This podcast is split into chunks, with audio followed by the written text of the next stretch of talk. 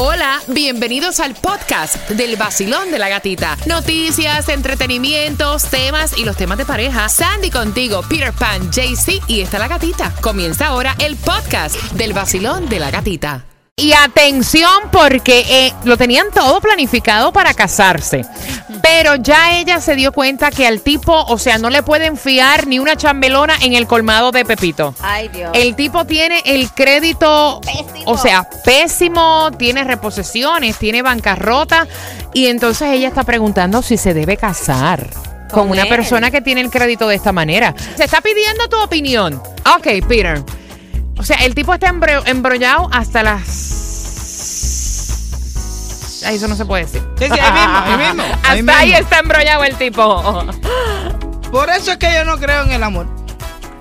Porque realmente esa mujer no debería ni estar mandando mensajes por WhatsApp.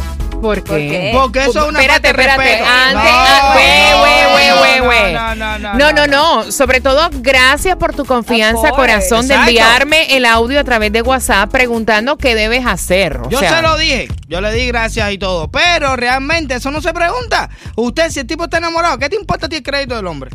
Ahora tú te vas a poner a pensar, ese no es el hombre que tú quieres. Ah, ahora porque tienes crédito malo, tú no lo quieres. Ah, porque eso es un requisito ahora para casarse. Mira, hay cosas que uno, obviamente, si está compartiendo con alguien y para llegar a este punto del matrimonio, hay cosas. Exacto. Cosas que tú debes saber de esa persona. Claro, mira, de acuerdo a un estudio dice que el 42% de los adultos dice que saber el crédito de una persona afecta si va a salir con esa persona o no. ¿Tú sabes eso? Y dice que el 40% de las mujeres Exacto, sí, sí, ponlo así. han dejado a un date, no han salido otra vez con ellos por el credit Mira, score. yo creo que yo, Ay, yo, no. yo pienso, para tú compartir con una persona que te gusta y a lo mejor pasarla rico, el crédito, ¿qué importa? Pero ya llegar al matrimonio, ya estos son otros 20 pesos. Exactamente. Esta es la persona que va Pero a si el tipo, ok, el tipo tiene todas las cualidades que a ti te gustan. Y yo sé que hay situaciones en la vida que te dejan en un punto que a lo mejor pasaste por un divorcio, te pasó algo que perdiste tu empleo y caíste en la prángana. Mira, esas cosas pasan. No, no, no, yo no voy a entender eso. Jamás en mi vida voy a entender eso. Porque tú sabes qué?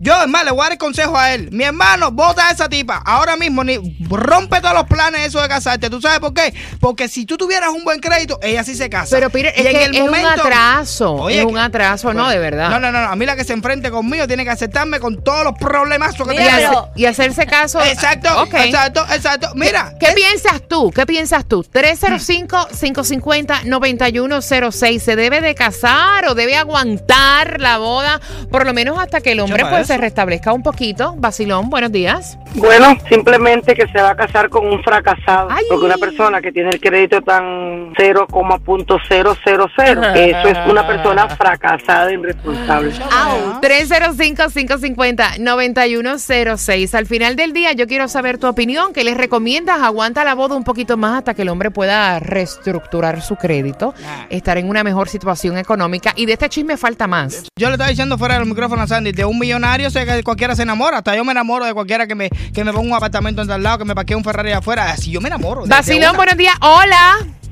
Muy buenos días. ¡Eh! Oye, mi corazón, te voy a hacer la historia de mi hermana para hacértela corta. Que Dale. lo piense súper bien. Dale. Se casó en Nueva York con un muchacho. El muchacho no tenía crédito, cada rato lo sacaban de todos los apartamentos.